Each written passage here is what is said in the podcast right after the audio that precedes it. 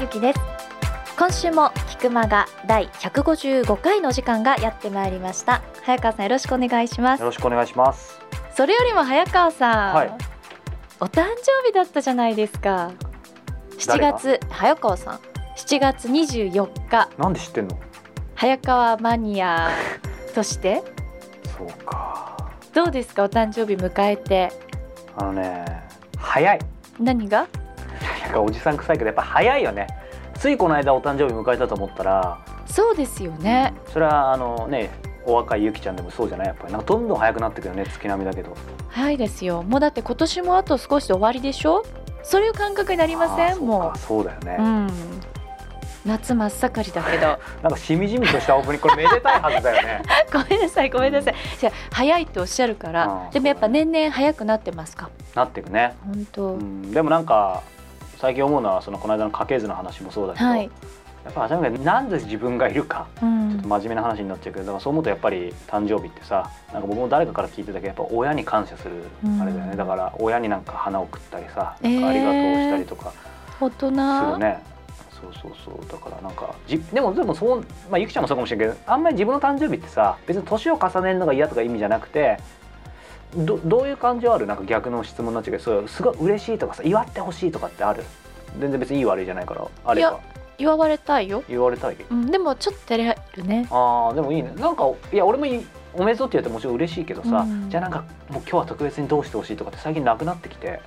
ああ大人なのかなこれ。本当にさっきのあの綺麗事じゃなくてその親とかあとなんかね普段いろんな感じで助けてくれてる人にむしろありがとうかなって。いうなんかつまんないねこれ普通のいい人だね。やなんかちょっとこんなはずじゃなかったのにこの振り。でもまあ何かあります？この1年特にこういうことしたいなとか月並みですけれどもなんかそんな目標とか？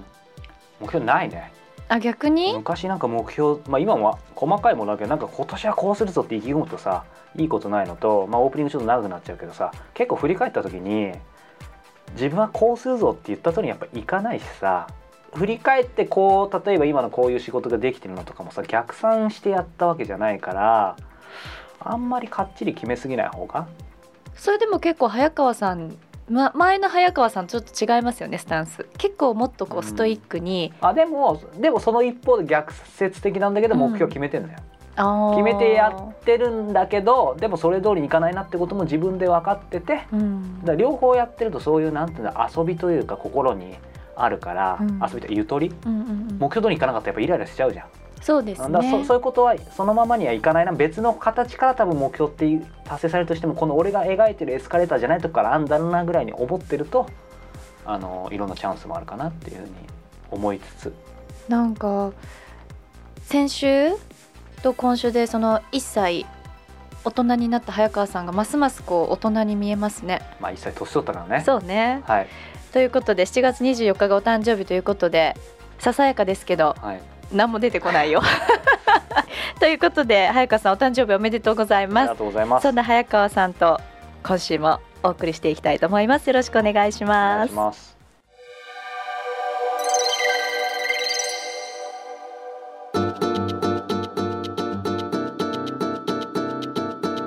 続いては今月の菊間がインタビューです今月は吉本バナナさんをお迎えしてお送りしてきましたけれども最終回ですね。そうですね。もうここまで3回聞いてきたんで、まあ、皆さんもバナナさんがどういう方かっていう方も、はい。あのよくお分かりだと思いますが、まあ、今回ね仮に初めて聞いたっていう方は、うん。あのぜひ3回遡ってあのダウンロードしてもらえればと思うんだけどインタビューで多分出てないと思うんだけど、まあ、その、あのエッセンスは出てると思うんだけど彼女やっぱり別のところで話を聞いた時にいや面白いなと思うのがあれだけの作品書くってさ例えばゆきちゃんもまあわかんないけどフェイスブックで記事書いたり、まあ、俺も書くことあるけどさ書くのって好き？好きですけれどもやっぱちょっとエネルギー使います。使うよね。使います、いやだからさバナナさんもさもう天才な感じするじゃん。うん。だからもうスラスラやってるとかさ昔から苦労してんのかなと思ったら今でもそうだし特に昔うん。中学の時にやっぱりあれってさ書くって徹底的に自分と向き合うことじゃんなんかただリンク貼ってさいいものありましたよだったらそこに自分って必要ないけどさその例えばいい、まあ、まさに良いこと良いものでこれがいいと思ったらそれがなぜいいのかとか自分はどう感じるのかっていうのを伝えるってめっちゃエネルギーいるじゃん。そうですね。でただ伝えるんじゃなくて自分とやっぱり徹底的に向向き合わないと本当に人の心を動かす文章って俺もあのできてないんだけどさ、うん。だそのくらい辛いのを、えー、とバナナさんも自分が作家として今後やっていくときに、まあ、そこまで考え詰めてってわけじゃないのかなと思ったんだけどなんかね中学の時にとにかく向き合いまくったんだって自分と。中学でうん、でそれがあったからやっぱり今もブレずにいけてるっていうように、まあ、彼女は。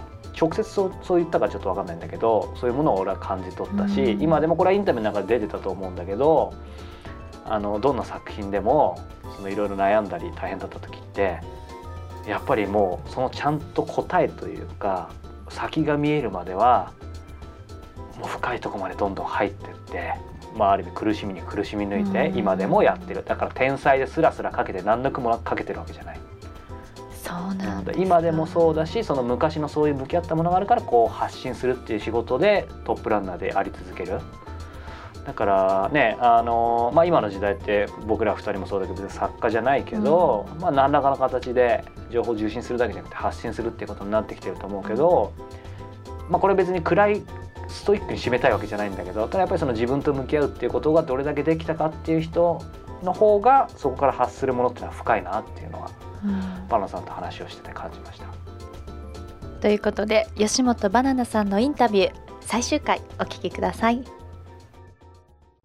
あのー一個聞きたかったのがなんかよく聞くのがこういうことをなんかずっと続けてきたことありますかっていうのは質問であるんですけどそれじゃ面白くないなと思って逆になんか絶対してこなかったことってあります？してこなかったこれだけは。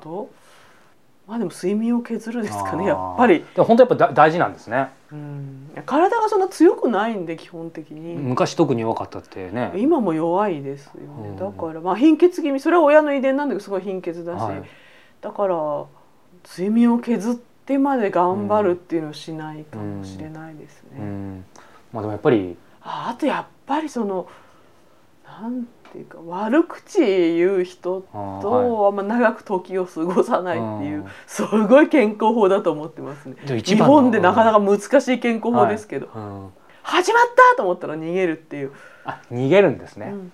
お先に失礼します。あでもそういうの大事ですよね、うんやっぱり誰といるかっていうこともとも重なるかもしれないけど、うん。でもそうは言ってもその親しい中でも当然バナナさんも別に人に押し付けるわけじゃないでしょうから親しい人の中でも愚痴を言う人とかっているかもしれないんですけど逆にそういうふうにしてると類は友を呼ぶじゃないですけど周りにあんまり言わない人ばっかり、うん、言う言う人はもう去っていったかもみんな。あと死ぬほど電話が長い人とか、あそうなんですね、うん、去っていったかも。そっか愚痴を言う。でもバナナさんもやっぱりその友達とかにい言いたいこととか言ったこととか今もある、うん、ありますけど、うん。ね、あくまでなんうん。割とそういうにもともと江戸っ子だからというのもあるけど、楽しく言って忘れちゃうみたいな感じでは言うことあるかも。あーなんかそれは本当に腹が立つんだよとか言ってうん。言って忘れちゃうっていうか、うん。ああとかなって相手もあんま真面目に聞いてくれないみたいな感じ、ジメジメずっととかそういうのはないわけですね。あのーやっぱり今なんだろうな、えー、といろんな方がやっぱりこの激動の時代で、まあ、僕もよく分かんなくてもそれは感じるんですけど、バナナさんもやっぱそういうのってかん感じますか？激動の時代が何が起きるかわからないっていうのはありますよね、うん。うんだからこれまでみたいにしてたら大変なんだろうな、みたいな。うん。うんそれをあのバナナさんに未来予測していただきたいわけじゃないんですけど、うん。ただなんかその何が起こるのか分かんないんだろうなっていうのをなんか感じるっていうのは、うん。どういうところで感じるのかとかあと逆になんとなくこういう未来ってなんかあんのかなみたいに思うことってありますか？うん自分に関してはまあどんどん潜伏していこうと思いますね作品以外は。うん。それはなぜですか？でなんか面倒なことに巻き込まれそうだから、巻き込まれそうっていうのを感じる。うん。それはなんか時代が時代と関係あるんですか、うん、なんとなくあるかな。それはなんかそういう面倒くさいことにちょっと巻き込まれ最近あるのが増えてきてるとかそれが本当にそれこそ直感ただそういうふうに感じてるうん、なんかとんでもないことになってるなと思うことがちょっとこれ具体的じゃなさすぎますけど、うん。でも多いです。なんだこれとんでもないことになってんなっていう感想を抱くことが街中で多くなってきたので、うんこれはもう自分の時代じゃないなと思って。自分の時代じゃなないるべく引っ込みたいけどまだちょっともう一稼ぎしたいから、もう一回バブルみたいなものが来たらうんそこでお金をガッと掴んでうん引っ込もうっていうのが今の夢ですかね。そうか、なんかここれでいいですね。これで締めたいような締めたくないようなですけど。そうだな。やっぱりバナナさんがやっぱりこのエッセイの中でも、うんなんか人生の仕組みが最近分かったとか、うんその回答を小説小説とかで出していきたいっていうふうにキーワードありましたけど、えーやっぱりそこを読んじゃうと人生の仕組みって何なんだろうって聞きたくなっちゃうんですけど、うん。そこは内緒なんでしょうか？それか言語化できない。簡単には言えないから小説で書くわけであって、本当にパッと言えるようだったらパッと言って、うん。うん、黙ってますけど、うん、やっぱ体感しないと伝わらないんでね、うん。小説で体感してもらえないですよね、うん。なかなか。あ小説じゃないと？うん一言でっていうことじゃないってことですよね。うん、一言でってことじゃないってことですね。うん。それをた例えばですけどなんかこのエッセイ1回分で書いてと言われれば書ける。いやそれはちょっと個別の問題なんじゃないですか。なんか私にとってのこれはあなたにとってはこれかどうかが分かんないから、うんやっぱ小説にして普遍化しないと伝えにくいだろうなっていうのはあるし、うん。それは何かをきっかけにしてやっぱり分かったんですか？それからやっていくうちになんとなく見えてきたものなのか。まあ大体人々を見てパターンがあるから個別の、個別のパターン。うん、この人ここでつまずくんだろうなみたいなパターンは自分に関してはやっぱさすがに自分なんで分かんないですけど、うんうん個別のパターンがあるから。うん。その何歩前ぐらいで何をしたらいいんじゃないのみたいなアドバイスをしてあげられますよね、個別にならね、うんうんうん。でもそれをまあ個別じゃなくするとしたらやっぱ偶話にしてうん伝えるしかないから、うんうん。うん。それをでもこれからもうやっていこうとしている、そうですね、うん。もうなんかそういう作品もか書いてるとかってあるんですか？っていうかまあ分かりにくい形で散りばめているような感じ、それはあえてなんですか？うん、だってやっぱり自分で気が付かないと人間でなかなか身にならないんじゃないですかね。そっか。いやなんか、うん、はって気が付くとこがないと、うんだからまあ読んで誰の小説か忘れちゃってもいいぐらい忘れちゃった頃に、うん。待てよこここうしてみたらっていうような思いつきをその人によぎるうんような書き方がいいなと思います。なんか作家の方って本当たくさんいらっしゃると思うんですけどなんか、うん。ちょっと言い方失礼かもしれないですけどなんか作家さんと話してないみたいな感じですね。なんかうん。なんか経営者の先輩からアドバイスもらってるみたいな。経営にしようとしたらもっと露骨にやった方が早く結果が出ますよ。もちろん、んもっと私も自分をこうメルフェン、はい。ファンタジーラインに特化してうん。稼ごうと思えばね、ん。本当に稼ぎたけりゃ、うん。それで、まあ、ノウハウをビシバシ伝えていくことの方が多分お金にはなると思うんですけど、なんかもっと大きな意味での財産をうん。うん欲してるので、なんかすごい、まあ、そうまあ、いう意味で財産ってお金のことではなくて、うんうんどうか全然知らない国の知らない人がなんだか今助かっているのは自分のおかげだといいなみたいな、そういうなんか目に見えないようなものを積んでいきたいなと思っているので、それはむ昔からそう思ってそうですね、ん。あのもっと早い道はあるんだろうなというのをなんとなく感じますけどね。うん。なんかこんなって怒られるかもしれないですけどなんかお父さんと呼びたくなりますね。いやお父さんじゃない。でもいやだってなんかななんかそこまでしてみんなああ読みたくなる。これカットしたらカットしてください。まあ。いやなんか愛があるなと思って。タイトルでいいですよ。お父さんと呼びたい。そこの見出し使わせてもらっていいですか？ね今までもうバナさん怒って帰っちゃうかもしれない帰らないですよ。いやだって帰れないしここうちあそうか。あそうか。むしろおお前が帰るみたいな。いやだって 横浜に帰る。はい違う違う。広島に帰る。横浜か広島かどっちかいやだってなんかそ そういう視点でまあ他の僕作家さんもそんなたくさんインタビューしたことないからわかんないですけど、視点で書いてたっていうのはいやなんか僕もそういう経経営とかいろんなところでせ先輩とかメンターいるんですけど、そういう人たちもやっぱりある意味答えを教えちゃったりうん。ダイレクトに言ったら、まだ個別だから僕に言おうとは言えるはずなんですけど、うん。でもやっぱりあえて言わないみたいなんですよ。やっぱ自分で気づかないと。稼ぎ方してる人はやっぱりなんかうん何かで自滅すると思いますね、言っちゃ悪いけど、う。ん誰か知らないから言っちゃ悪いけだど常にしんどいけど感謝で、うん。でもそれはやっぱりそのやっぱ作家というか、うん。バナナさんもその不特定多数本当に世界が、っうん。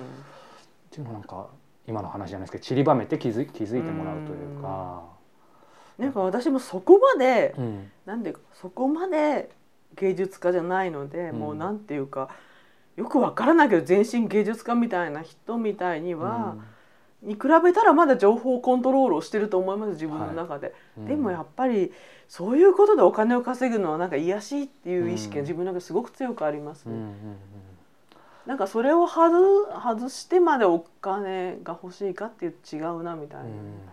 だけど例えば自分がお金を稼いでそれで人を救いたいという事業の人であれば、まあ、手段を選ばなくてもいいんだろうし、うんそれを良し悪しだと思いますけど、やっうんぱりまあ芸術っていうか人間のその心の秘密みたいなものに関わっているものが、うん。それで食べちゃいけないよなっていう、印象はすごくありますね、やっぱり。うん。なんか深い話を聞けたんですけどあの最後にあの質問なんですけども、まあ、これ聞いてる方もそうですし、まあ、僕もそうですけどそのええ。作家という定義じゃないにしても、はい。今それこそまあ Facebook でも Twitter でも、うん。まあ、僕は書いてないですけどこのポッドキャストっていうことでまあ発信できる時代じゃないですか、そういう時代でやっぱり僕が今日一番、まあ、個人的にも聞きたかったのが冒頭でも話しましたけど、そのなんだろう自分っていうものを、うんとなんだろうまあ、外してもうん。その作家として、うんまあ、食えてる人っていうのはい今いますか？つまり、えーとうん、そのおいやでも父さんとの大体文章を書いてて自分を外せる人は一人もいないと思いますよ。本当の意味で外せる人。本当に綺麗事ばっかりとか、うん。本当に人事ばっかり書いてたらうん。やっぱり売れてないと思います。そうですよね、うん。け何かしらその人のテイストを感じるからうん。みんな買うのであって、心打たれないですよね全く、うん。コピペしただけになっちゃいますもんうね、んなんかこれ悪い例えかもしれないですけど、うん。一時期ほら椎名林檎さんが別ユニットになっはい。て本当に作り事っていうか多分それをすごい彼女は演劇的なことがやりたかったと思うけど、うん。その時期やっぱりあんまりみんながこうグッといかなかったっていうようなことはすごいあるよ、うん。関係あるような気がします。本人は本当に違う自分を演じてるのがすっごい楽しいんだけど、うん。それは人の心を打たないっていうことは多い気がしますね。うんいやこれからね僕も含めてですけどやっぱ発信してっからなんか今のがすごいヒントになって、うん。逆逆に言うとそのなんだろう。うーん、まあ、そう王道じゃなくてもそそういう、えー、と昔だったら例えば、えー、と作家になるためにはみたいなこう道があったわけじゃないですか、うん。今って例えばインターネットから何か書いてっていうそういうチャンスとかもあるかなとはみんな思ってると思うんですけど実際そういうのってあると思いますか？そこから作家としての書いてるものが面白ければどんな手段でもありえますよね。だってクラスの友達5人に見してうん。10人に見してみたいなレベルでもあるわけですから。なんだかんだなんかやっぱりそのなんだろう紙でうん。最初に出さないととか、出版社から声かかんないと信頼性とかってやっぱりそれはまあ半分正しくて半分違うかなともちょっと個人的には思ってるんですけど、これからは別に、まあ、そういう意味ではあんまり関係ないですか、まあとにかく書いてるものが面白ければそれは読者はつきますよね、うんそれは確かだと思います。うんで読者がついたらなんでついたのかをうん。自分でやっぱ考えないとうん。自分のどの部分についたのかを。うんうん。ここの中でも出てきててそのなんか日本に、まあ、あんまりいられないとかうん。東京出ようとか、うん。なんかそういうキーワードがあってう、ん。で、まあ、僕自体も数年前にあの、まあ、ずっと慣れていた横浜離れてはい。今はまああの某広島に某っておかしいんですけど、でなんか2つのところで暮らせるようになって、まあ、海外に今後あのこういう仕事なんで行きたいと思ってるんですけど、なんかバナナさんはそのもうちょっと東京にいようかなっていうことがなんか書いてあったりい今どういう、まあ、東京に拠点は一つは絶対置いておこうと思っててずっと。それはあれですか？やっぱりいろんな、まあ、仕事もそうだしなんかいろんなことそうですね。だから半々ぐらいにできると一番いいんだろうけど、うん。まあ動物が好きだからその移動が大変なんで、ああそうかそうですどういうふうにするかなっていうのを今考えてる、うん。ということはやはり離れる？離れるとかあんま考えない考えない、あの考えないというか用事があればどっかに行くっていう、うん、あだからどこに住むとかあんまりきっちり考考えないう。ん。だって住むっていうのも家を借りるのは大変かもしれないけど、人の家だったら簡単とか人の家の空いてる部屋とかね、うん。うん。だからそういうふうにして国外にいる時の方が多いっていうのはまああり得るなと思ってます。それはなんかハワイに行きたいとかやっぱりあるんですか？バナナさんってなんかハワイってイメージが、用事があればね、うん。うん。特にまあなんかあでも友達の家があるからハワイはも考えられなくはないけど、うん。別にずっとハワイに住みたいってことはないじゃん、うん。文化がないもんやっぱ、ああそっうん。か、なんか今でもやっぱりこの日本で、まあ、こここに住んでるみたい、住んでる感っていうのはやっぱあるんですか？地に足ついてるっていうのは。遊んでる感はありますよね、うんうん。そっか。いやその辺をちょっと聞きたかったなというふうに、うん。まあ、台湾とか韓国とかはありえますよね。仕事が多いから、はうん。い、仕事が美味しいなんかやっぱ自分にも合うっていう感じがあるんですか？うんそう合う合わないはともかく、うん。まあ短期間の滞在であればうん。すごく楽ですよね、まあ近いですしね、うん、近いし、まあ、サッカー扱いしてくれるので、サッカー扱い、うん、普通にあこの人は字を書いてる人だから、はい。こうなんだろうっていうふうに、うん。なんかいろいろ許してくれるんで。えもうちょっと具体的に言うとどどうどういうことですか？やっぱ日本だと作家だっていう作家とか画家とか、うん。演劇をやっていますとかいうのがあんま認められないので文化的なものに対する尊敬度数がすごく低いので、うんそそういう意味では作家吉本バナナとしては日本より海外というか楽ですね。圧倒的に楽、うん、だってこういう仕事って認められてるんですもん、うん。あ作家副業でしょみたいな感じですからね、みんなね、演劇副業でしょみたいな、おかしいなこれ初めてバナナさんにお会いするはずなのどっから聞いたことがデ,、うん。デジャブなんですけど、うん。そうか。ありがとうございます。はいということで、はい。えー今日はですねお父さんとまず呼んでしまいましたが申し訳ありませんでした。とんでもない、はい、えー今日は、えー作家の吉本バナナさんにお話を伺いました。バナナさんありがとうございました、はい、ありがとうございました。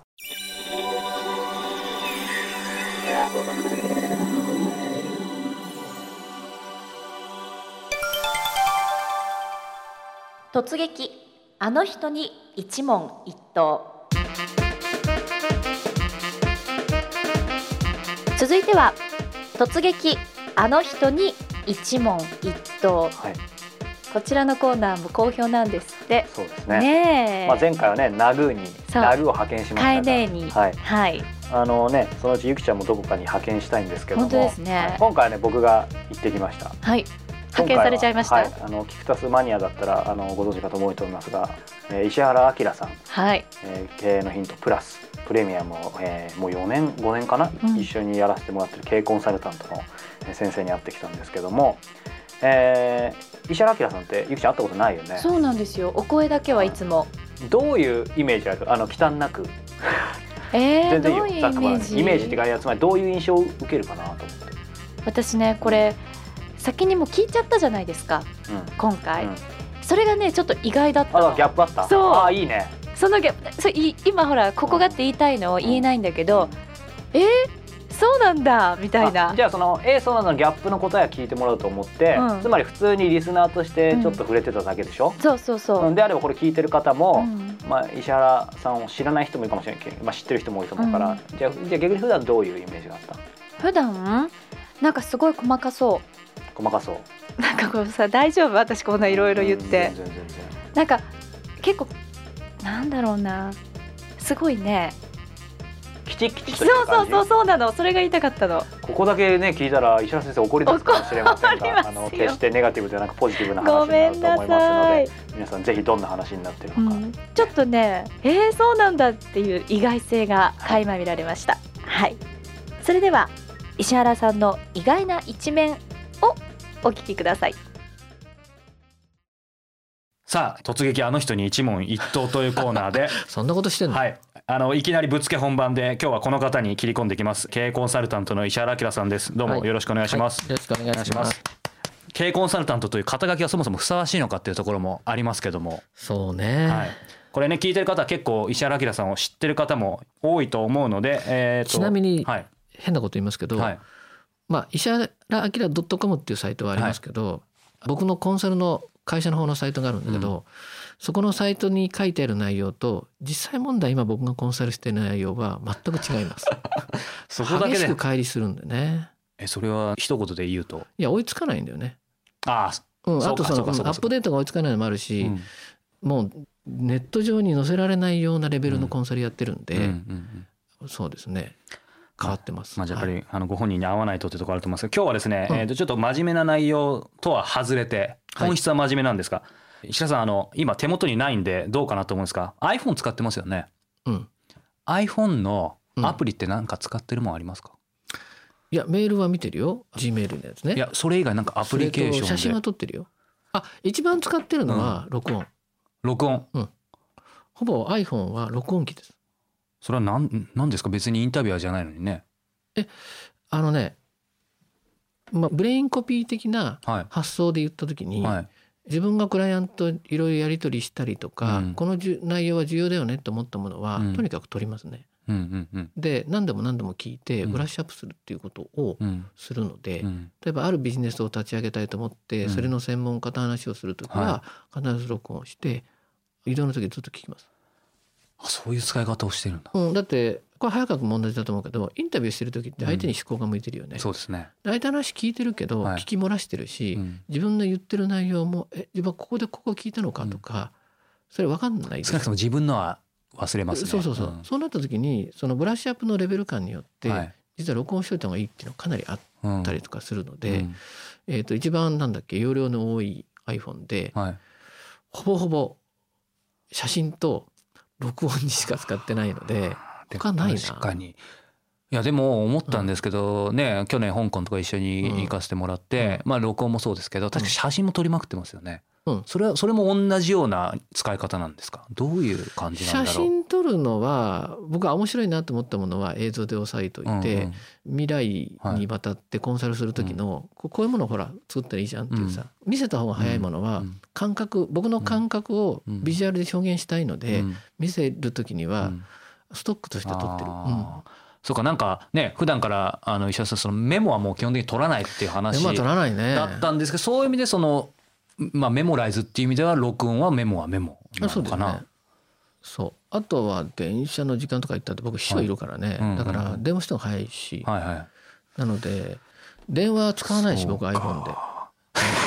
じゃあ iPod タッチでいいんじゃないですかって話。いやなんかわかんないんだけどでもみんな持ってるし、うんかっこいいしみたいな感じで iPhone 持ってるけあど,、るほど一番ははい録音だね。その録音っていつから始めました？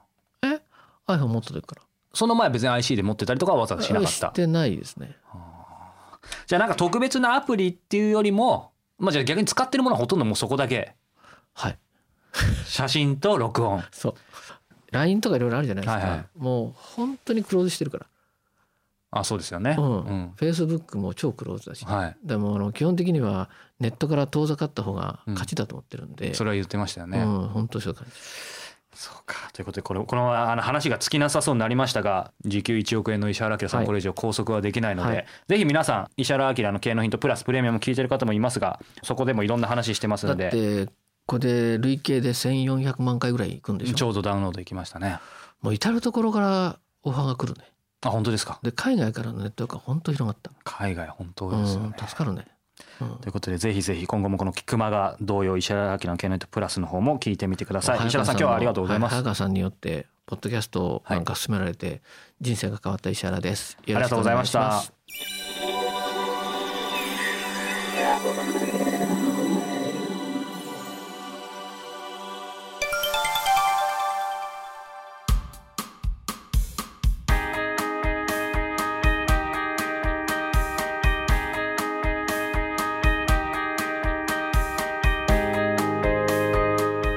それではエンディングのお時間です。はい。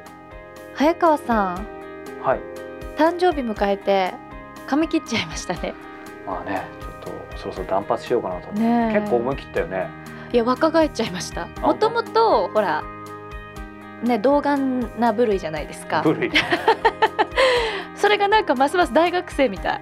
それであんまりよろしくないってこえよろしくないことないですよ。とよよろしくなってる、よろしくなってる。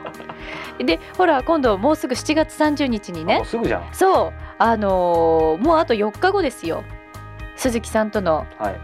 コスモポリタン。ライブね。そう特別ライブあるじゃないですか、そうだからそのために髪切ったのよ。なんか今後付けみたいな感じだよね。いやいやそれでねで場所がねあのほら新お茶の水のあたりでしょ、はい。学生さん多いじゃない、はい。学生さんに間違えられちゃうんじゃない？ちゃんとした格好でそこで違いを生み出しますからね。そうですね。じゃあちょっと今お話出たのであのまだもう少しお席大丈夫なのか大丈しら夫だと思います。本当ですか？多分。多分。ということでね平日ということもあるのでおそらく予定がこれぐらいに決まるという方もいらっしゃると思うのであのお日にち場所もう一度あのご案内させてください7月30日水曜日ですお時間が夜の7時から9時までですね会場がですね新お茶の水から歩いて2分ぐらいなんですけれども、ワテラスコモンホールというところで行われますお茶の水からもすぐだねうん、そうですね。淡路町とかからも近いみたい。そのバテラスコモンホールで鈴木健次郎さんとのコスモポリタン初特別ライブ開催されるということでございます。はい、プロフェッショナルにも出演したね世界の VIP を魅了しているテイラーの鈴木健次郎さんに、えーコスモポリタンだったり NHK プロフェッショナルだったりでは迫りきれなかったところにどこまで迫れるかそうですよメね。インテーマはどんな時代や環境にも左右されない生き方とはということで僕自身も知りたいことなんでね皆さんと一緒にいろいろ話していければなと思ってます。そしてちょっと髪の毛を切った早川さんにも直接お目にかかれるチャンス。そうですね。ひょっとしたらねこの4日ですごい伸びてるかもしれないけど、本当ね。はい、まあでもあのなかなかない機会なんでこれは質問コーナーとかも設けます。あるんですよね。もちろんせっかくだからね皆さんにも話聞いてもらった方が面白いと思うよ、いつもリスナーさんは聞いていただいてるばかりだから今回はアウトプットする良い機会だと思いますので、あのお席の方まだ若干あのあるということですのでぜひぜひこの放送を聞いた後にでもお申し込みいただければと思います。ということで。はい。